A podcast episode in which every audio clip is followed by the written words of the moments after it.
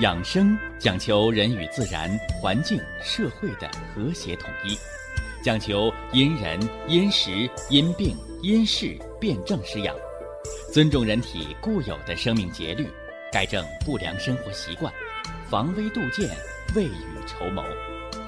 让我们一起学习、感受、实践养生的大智慧，用智慧去把握健康，用身体去感悟健康，用心灵去感受健康的幸福和快乐。欢迎收听《我和健康有个约会》。下面有请徐老师讲解博医文化的大智慧，让我们一同感受健康带给我们的快乐。好，下面有请徐老师。徐老师，您好。主持人好。收音机前广大的听众朋友们，大家好。欢迎各位呢，来继续关注和收听咱们的。博医堂养生健康论坛，我是徐振邦，是大家的老朋友了。愿意呢，和咱们大家伙儿在博弈论坛上来共同的学习，共同的提高，共同的来感受。实践中西结合、天人合一的博弈养生文化的大智慧。这段时间呢，咱们正在给大家说的是冬病夏治，给大家呢例举了四大类。慢性疾病的冬病夏治之法，这第一呢，哎，就是风湿骨关节疼痛，是吧？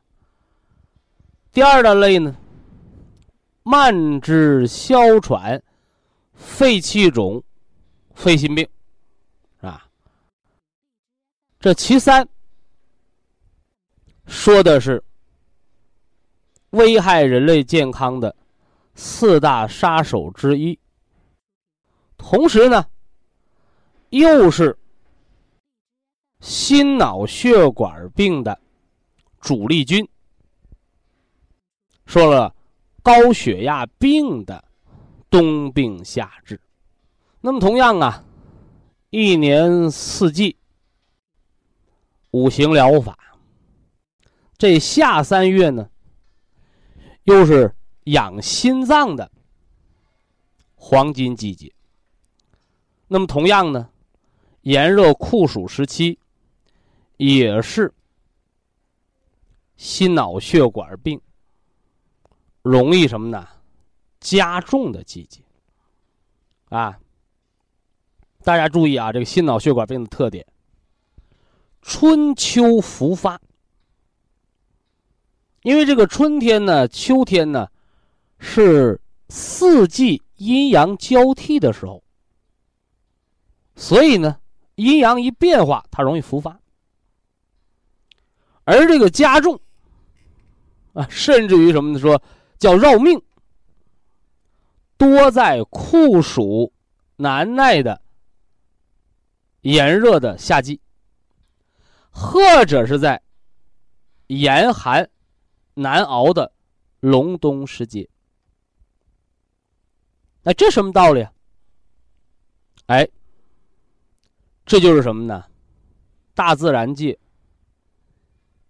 它的阴和阳达到极致的时候，那么对心脏这个发动机，对心。经这个君主之官，就是个存亡的考验，所以这点呢也需要引起大家的重视。那开始有的朋友他不理解，啊，他不理解元气对心脏的濡养。他说：“为什么冬天要加重？怎么夏天还要加重啊？”哎，当大家无法理解这个问题的时候，哎，我就给大家讲了。现在咱们老百姓生活当中都离不开的一件事啊，就是这个电费，是吧？说一年四季，咱们家这个水电费啊，特别这电费，什么时候交的最多呀？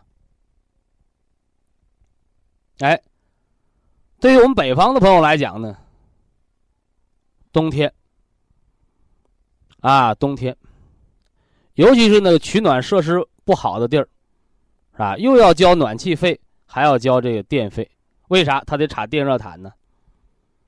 他得开那个什么呢？电暖气呀。你看啊，隆冬时节，天气严寒。那么，人为了不让身体受严寒的伤害，那么人就保护性的采用取暖的设施。那这个取暖的设施，我们是用电能，是不是啊？或者是烧这个这个锅炉啊，用这个煤，用这个火转变为热能来取暖。那这是冬天，啊，人都有趋害而避利的一个自保嘛。是吧？所以北方到了冬天，这取暖的费用是一笔。所以俩人坐火车聊天哎呀，说，哎，你南方多好啊，啊，不用交暖气费。我们北方不成啊，我们北方那个冬天得得多一笔开支啊。话茬刚说一半人那广东的朋友，是吧？人福建的人南方朋友接过去话了，啊，说是啊。但是你别忘了，啊，当你那北方夏天是吧，晒着太阳吃大西瓜的时候，我们南方朋友可不敢晒太阳，说怎么着啊？我们只能躲在有空调的房间里，是吧？高温三十五六度，是吧？有的时候都逼近四十度，还 有人开玩笑说。说地球发高烧了，这人只能啊开空调，是不是？哎，所以以至于呢，每年炎热的夏季，有好多大城市要拉闸限电。拉什么闸呀？还 不是把老百姓那空调的闸给拉了，那会把人给热死的。那就要把一些大型企业，是吧？耗电能比较大的企业，你你把闸拉下来。啊你少用点电，给咱老百姓生活呀省出点电来。哎，这是用电，是不是啊？呃，电能呢，转换为什么呢？空调的动力，压缩机，是不是啊？哦，来适当的消消暑、降降温。所以这是用电。那么人体啊，实际上它对元气的消耗。就好比那个暖气用电和空调耗电是一个道理，因为这个人他是天底下最精密的空调，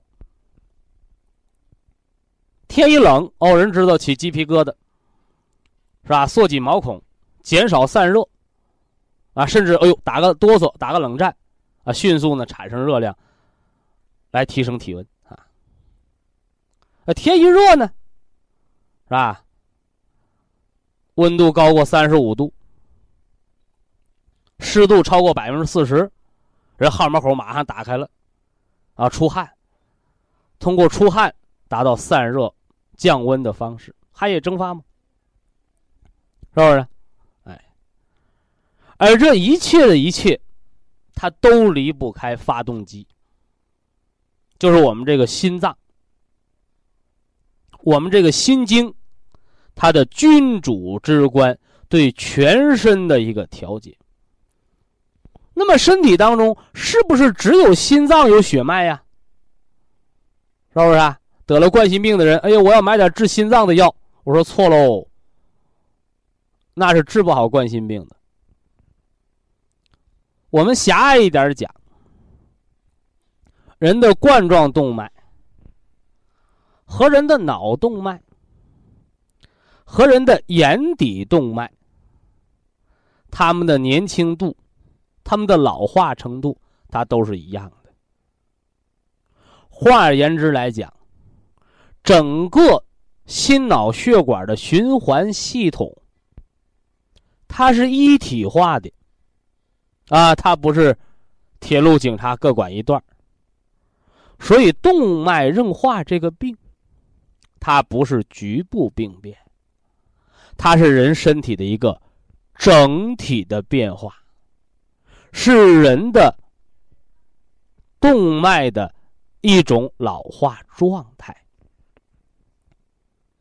所以呀，在衡量人体的年龄的时候，我给大家讲过，户口本上写的，身份证上记的，叫日时年龄，啊，三百六十五天为一年，啊，是根据什么呢？日月星辰，啊，尤其是这个太阳的运转周期而计算的。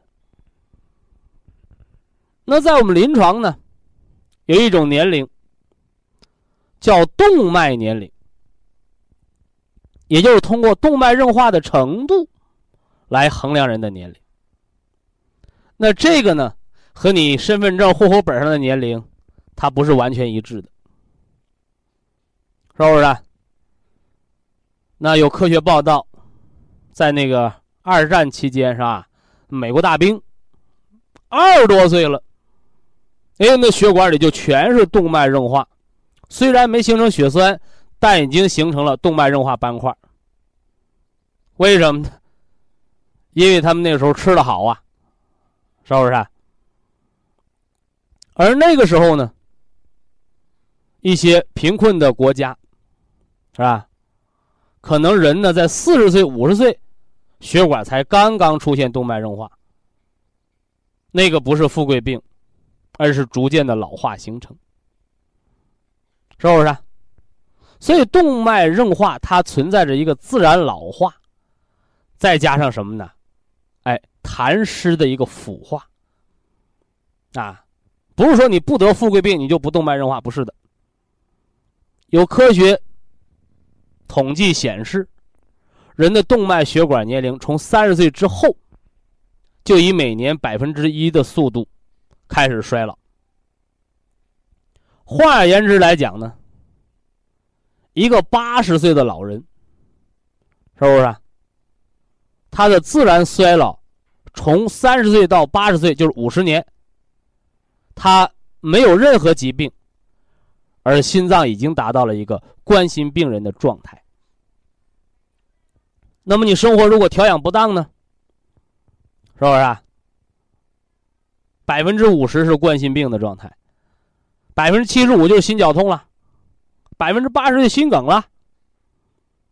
如果你适时调养呢，科学懂养生呢，你到八十岁，可能你心脏的动脉硬化程度还不到百分之五十，那你就老当益壮了。所以呀，时间的历史车轮，我们是没法阻碍它的脚步的。但是呢？通过改变我们的生活习惯，改变我们的心态，我们是可以影响我们的血管年龄。那这个血管年龄，就是我们动脉硬化的一个程度。同样，这个动脉硬化的程度，也是美国高血压病学会、世界高血压病联合会对高血压病的分期。是不是啊？这个分期怎么分着来着？啊，一期高血压是吧？无动脉硬化形成；二期高血压，眼底动脉硬化加冠心病；到了三期动脉硬化，要么眼底出血，要么心肌梗塞，要么脑梗塞，要么呢出现肾动脉硬化和肾功不全。所以三期高血压就已经出现了一个脏器的损伤，而二期高血压是功能性的病变，引发器质性损害。而一期高血压呢，是代偿期，啊，只是有血压值的波动，动脉硬化尚在孕育，还未形成。这是以前给大家讲过的血管年龄啊。那么今天呢，我们不是为了给大家区分这些年龄啊，我们以前还讲过脏腑年龄、心理年龄、社会年龄。今天都不多说啊。我们今天要给大家说的，就是最近好多朋友特别关注的，关于心脏它的衰老变化。或者他的疾病状态，以及呢，心脏病到底能不能冬病夏治？以往啊，我们给大家讲这个心脑血管病也好，说冠心病也罢，都是把心作为君主之官，放到整个心主血脉的大的系统当中去讲。那么今天呢，咱们运用啊西医解剖学的理论，把这个心脏啊作为一个零件我们把它单拿出来。今天给大家说说早搏、房颤、房普、窦性心律过速或者过缓，说一说。心律失常型冠心病，它的形成机理和冬病夏治。希望啊，那些正琢磨着装起搏器的，或者呢已经做了射频消融术，去除了房颤，或者手术后几年又复发的，希望这些顽固性心律失常。或者正在被心律失常所困扰的听众朋友，收听了今天的博弈养生论坛，能为您解除心中的谜团。中国人呢有这么一句俗话，是吧？说什么来着？说路遥知马力，是吧？下半句大家都知道，叫“日久见人心”，是吧？那么作为心脏，它不是啊，工作一天两天，它的工作是伴随着人生的始末。一个生命的形成，从原始胎心音的波动开始。一个生命的完结呢，也从心电图拉成直线后结束。所以呀，心电图这个曲线是否跳得完美，它真的决定着人的一生。你激动的时候，它要跳的铿锵有力；你睡觉的时候。你心肾相交，做着美梦，做着归西疗法的时候，他跳的恬淡虚无。这就是我们的心脏。但是大家别忘了，是吧？心脏啊，它也不是一个永动机，是不是啊？就像咱们现在戴着那个全机械的永动手表，你把手表放桌子上。二十四个小时，它自己就停了。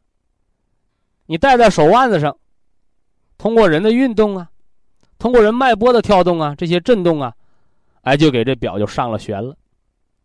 所以平时你不用给它上旋，它也能啊不停的跳。啊，它也不能，它也可以不停的走，不会停。原因呢是来自于人的动力。那么人的心脏呢，干着的活啊。用现在比较时髦的网络语言说，啊，真是起的比鸡还要早，是吧？而且呢，不但起的比鸡还要早，因为它一宿不能睡啊。同时，它是默默无闻的工作，但是呢，他得吃东西，那，他得吃东西，吃什么呢？哎，吃的是氧气。也就是说，我们常说的冠状动脉是专门给这心脏、给这君主之官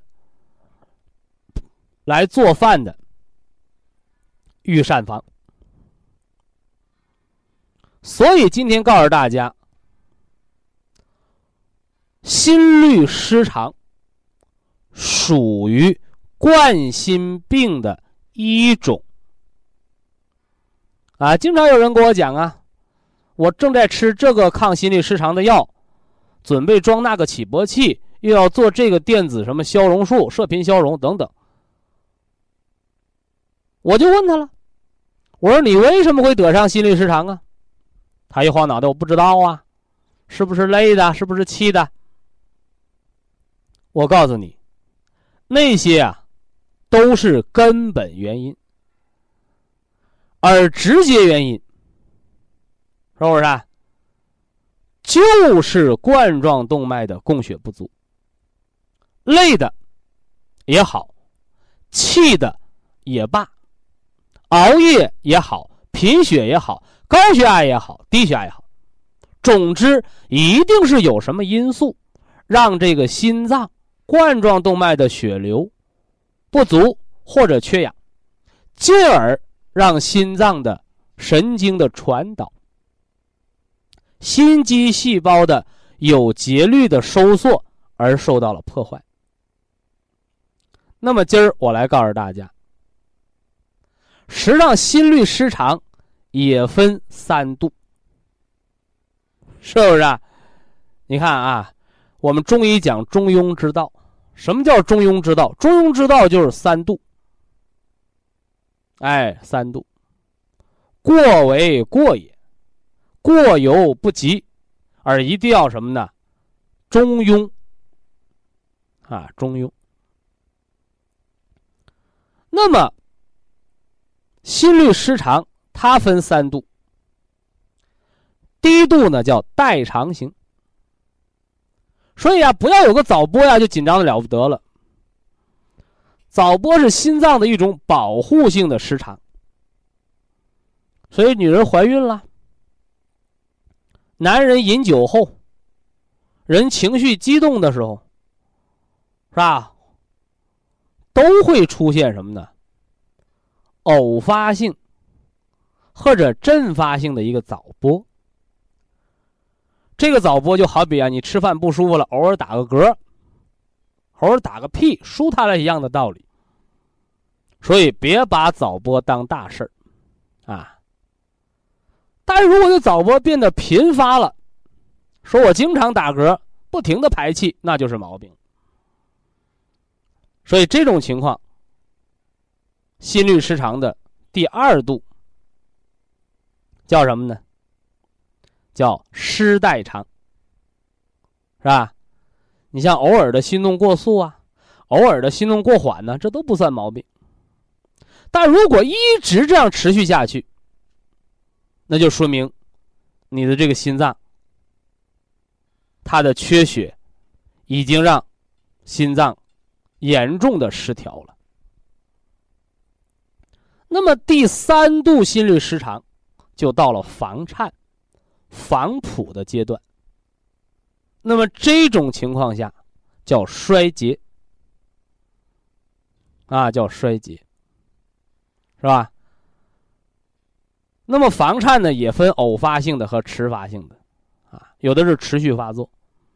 你包括那个房室传导阻滞，有的是不完全的，啊，不完全传导阻滞是轻的，有的是完全的。啊，完全，一个是藕断丝连，一个是一刀两断，对不对？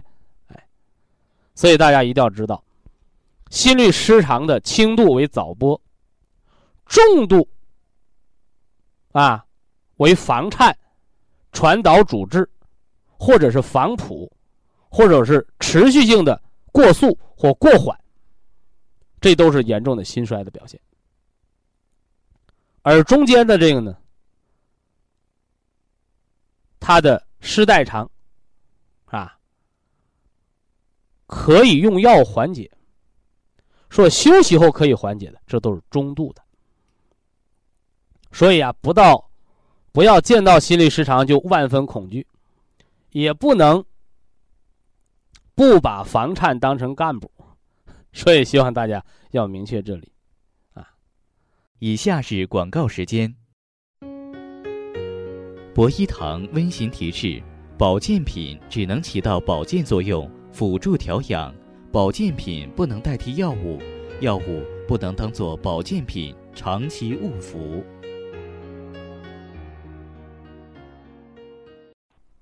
心律失常的表现。早搏，这是心律失常当中啊再常见不过的了。什么表现呢？就感觉心脏啊，老是那么多一下或少一下的感觉。此外呢，大家还要知道，健康人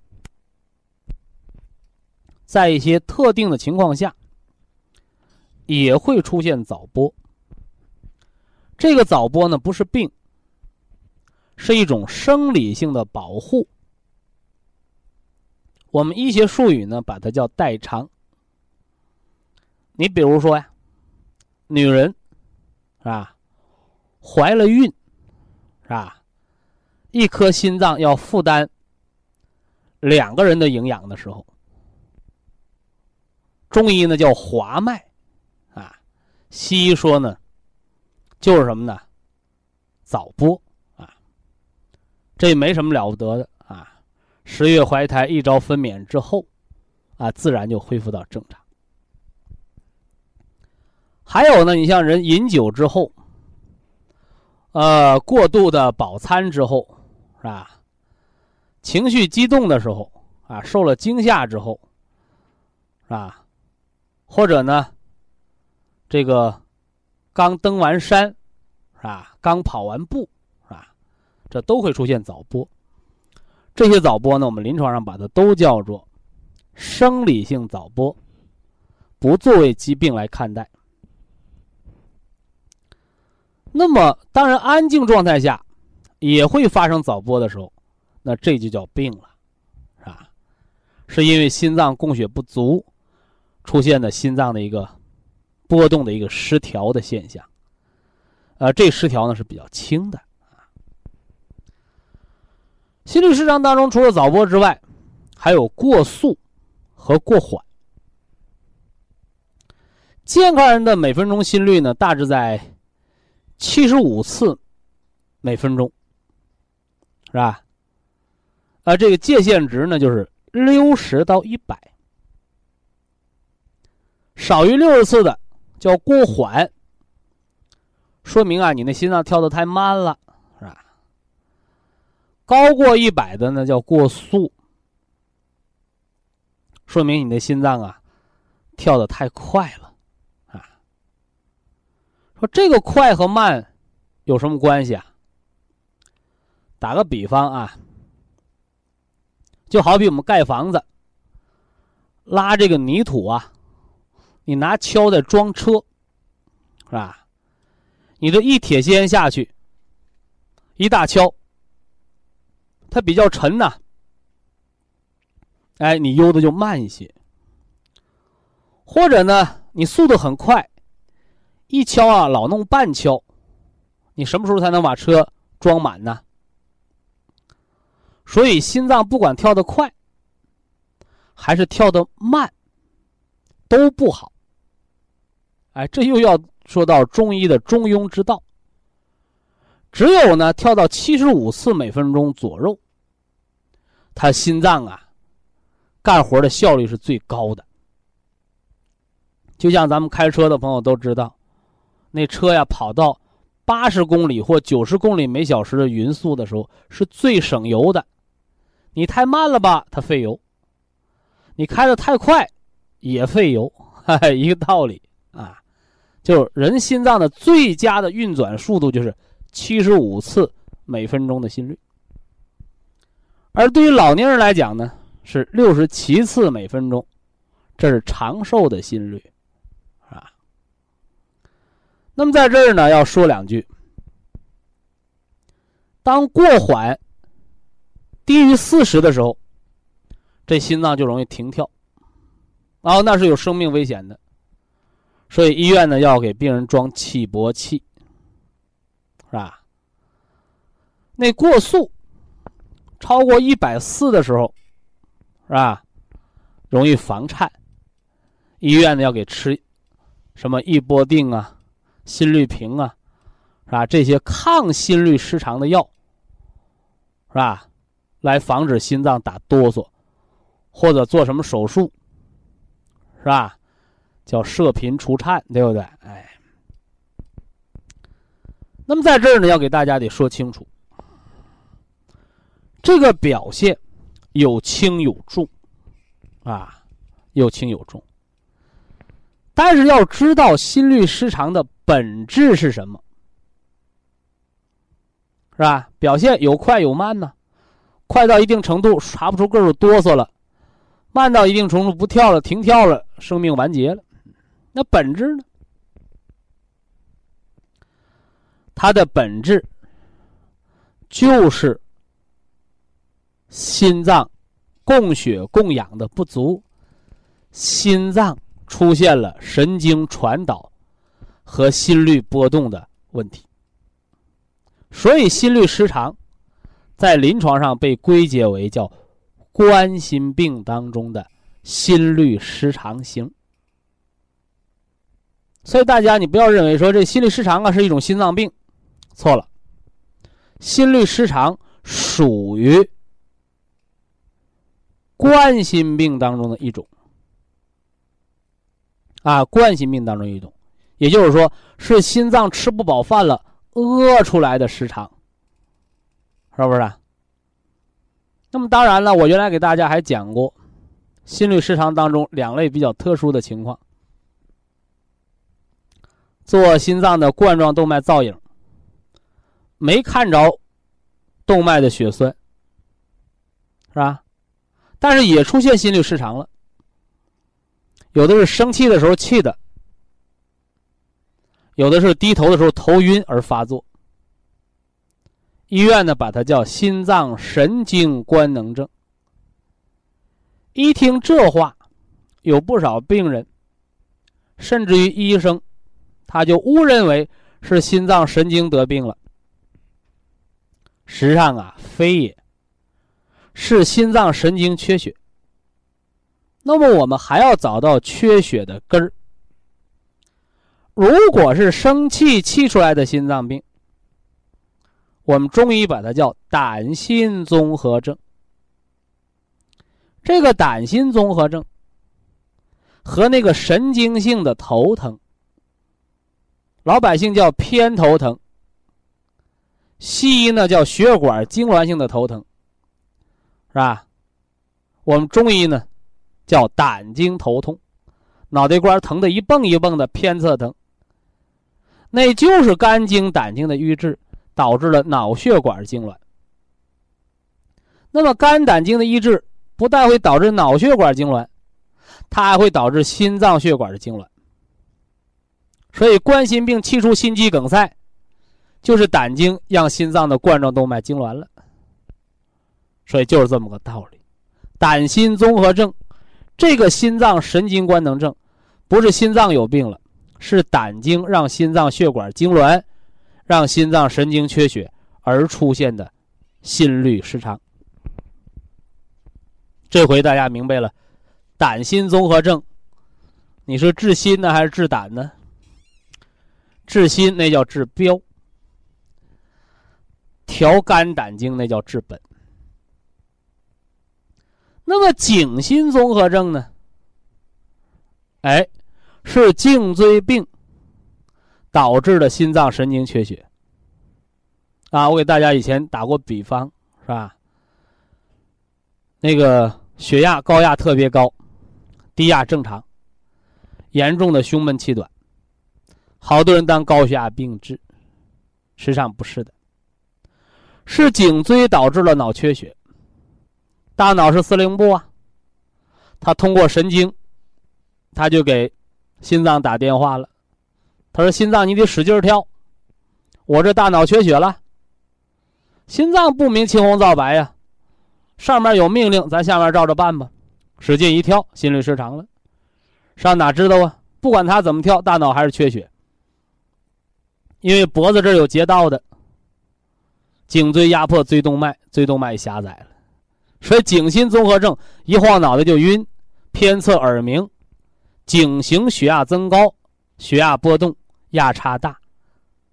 高压特别高，啊，低压的反而正常，这叫颈心综合症导致的心律失常。本质呢，还是心脏缺血了，啊，这个缺血是脑神经影响的，是不是？那么我们知道了心律失常的本质和心脏的心肌细胞的血氧供给和冠状动脉的循环是密切相关的。器质性病变是油瘤子的不断沉积，叫动脉直指硬化的斑块，这叫零件器质性的变化。那功能性的变化呢，就是血管的痉挛。受人的情绪影响，受脑供血的影响，啊，这说了心律失常的啊本质。那么心律失常究竟会给人带来什么样的伤害呢？是吧？轻度的心律失常，只让人心慌乏力；严重的心律失常，你像停播，就容易危及人的生命。你像房颤、房扑、房室传导阻滞、心脏的不协调，就会引发人全身的血氧供给的不足，甚至于出现血气酸紫，而诱发微血栓形成，引发脑梗或者心梗的发作，啊，这点大家要明白。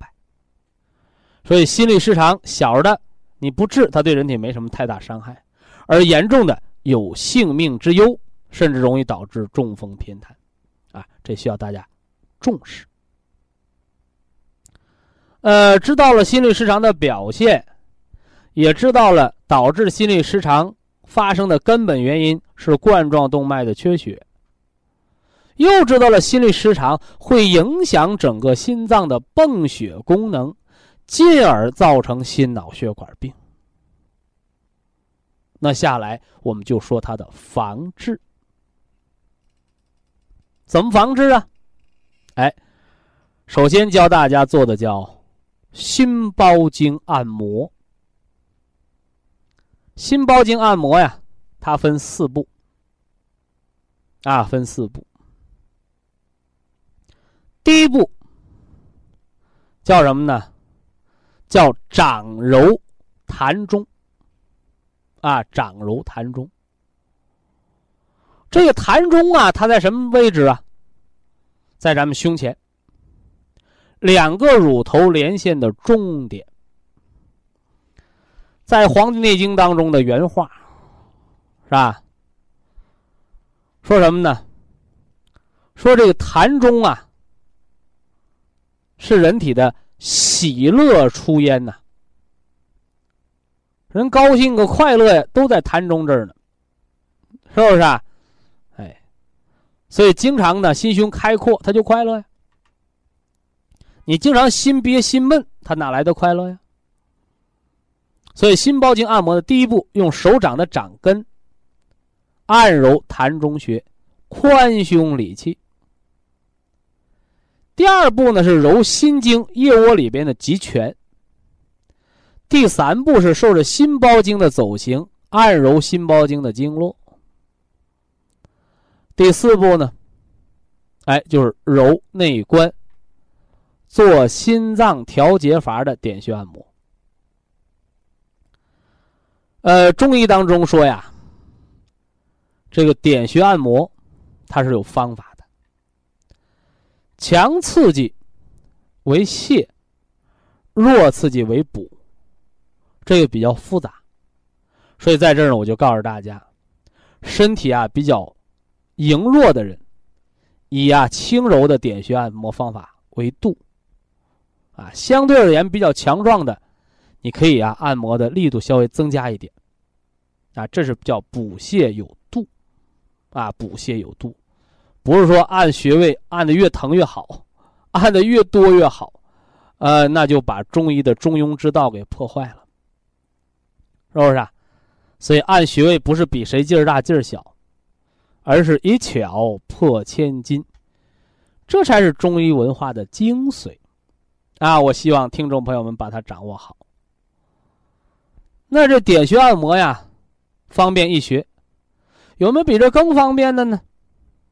哎，心脏、大脑、肝脏、肾脏，是人全身气血循环最丰富的地方。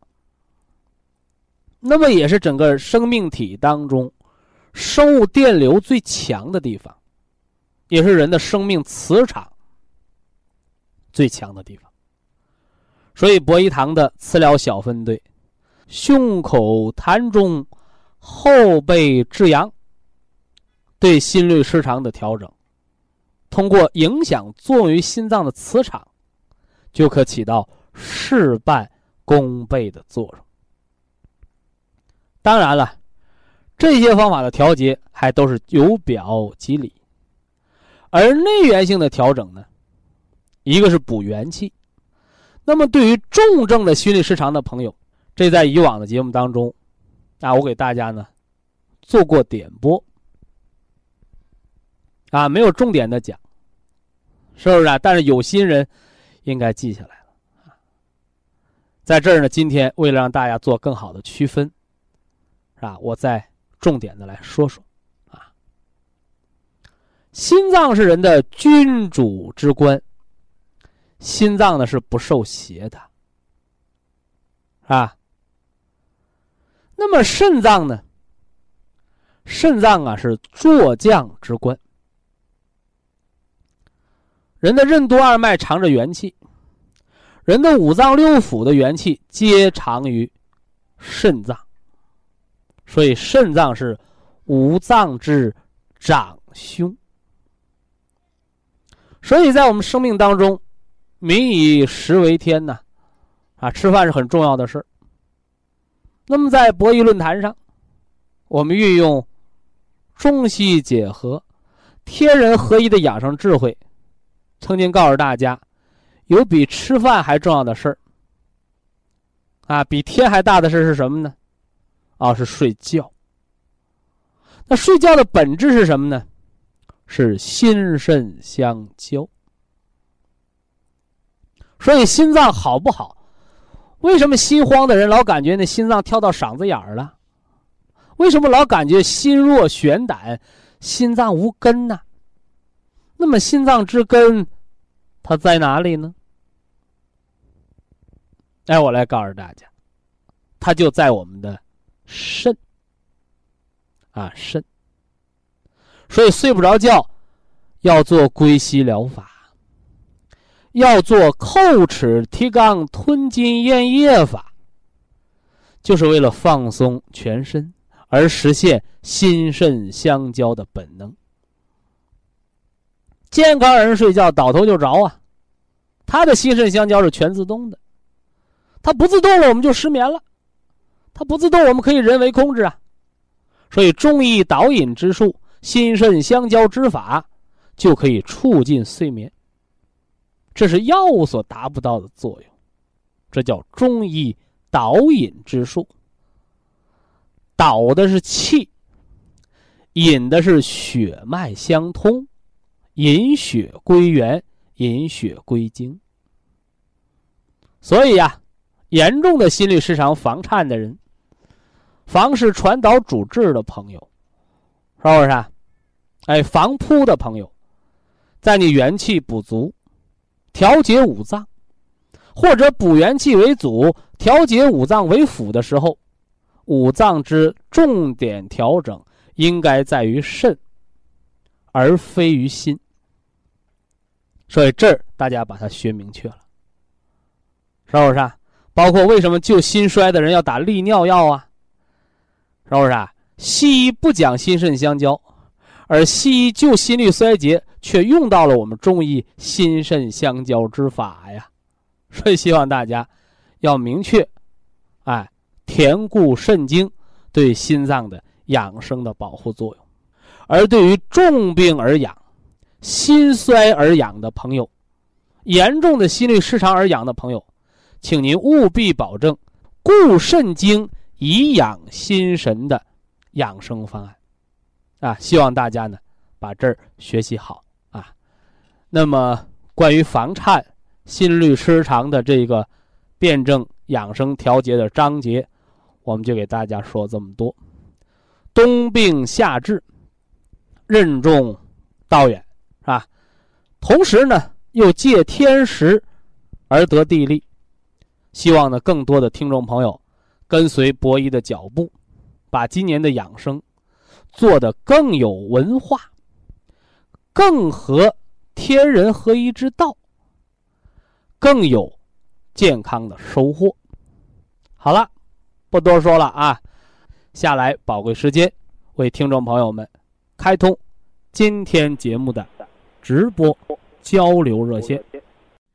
非常感谢徐正邦老师的精彩讲解，听众朋友们，我们店内的服务热线零五幺二六七五七六七三七和零五幺二六七五七六七三六已经全线为您开通，随时欢迎您的垂询与拨打。客服微信号二八二六七九一。四九零，微信公众号搜索“苏州博一堂健康管理中心”。下面有请打通热线的朋友，这位朋友您好。您好。您好，徐老师吗？哎。哎，我是石家庄的嗯听众。哦。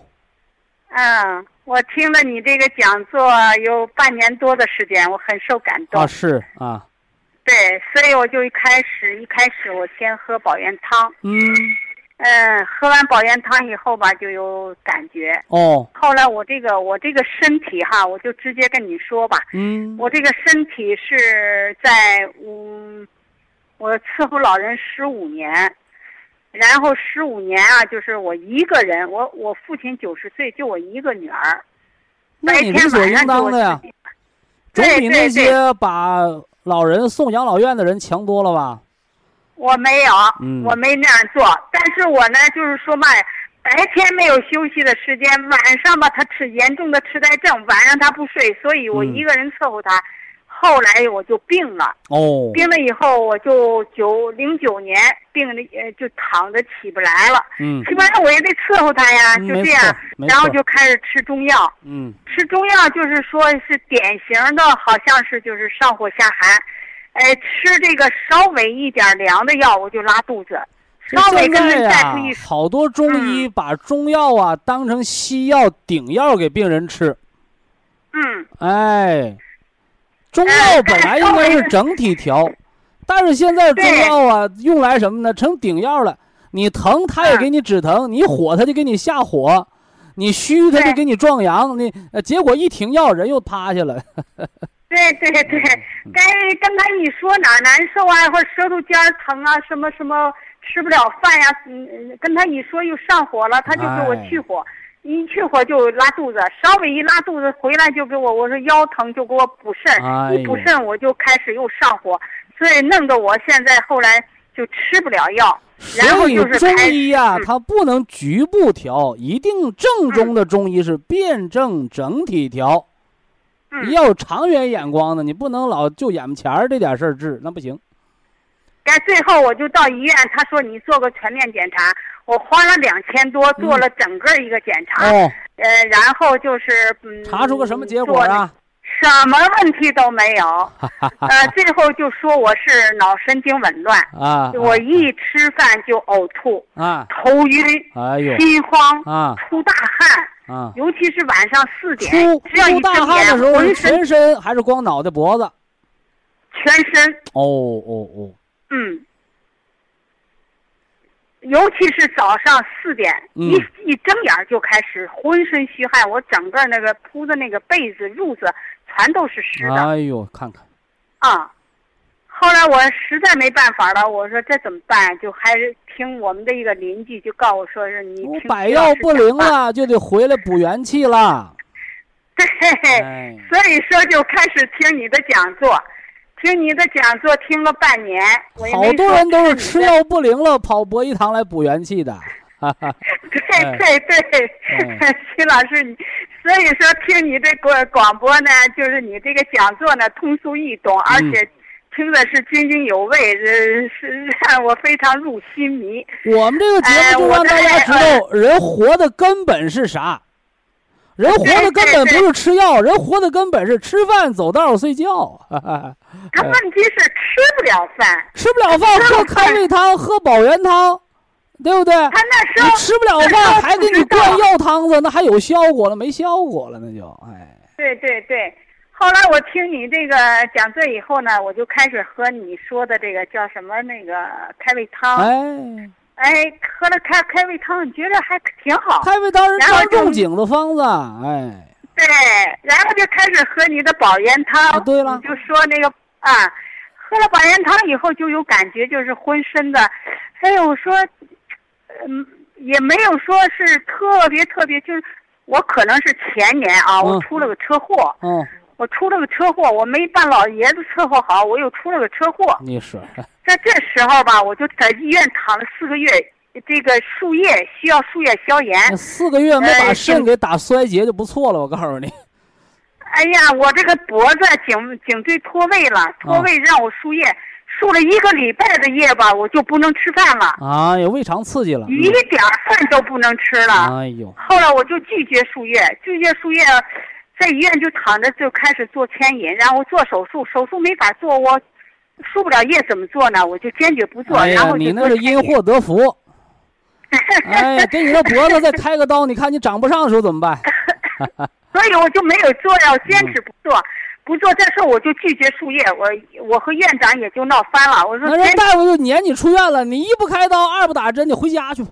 赶我了。哎，赶我，我不走啊！我说啊你没有尽到你这一生的责任呐、哎我还没好你就赶我走，嗯是吧？你嗯我这脖子也动不了，我到家里头我这个出现问题，我再回来，我哎一没有人伺候我，我还家里还有老人，我怎么办呀？后来我就在那是他平躺着一百二十天，一天没有动过姿势。哎呦，那没岁数哎褥疮了呀？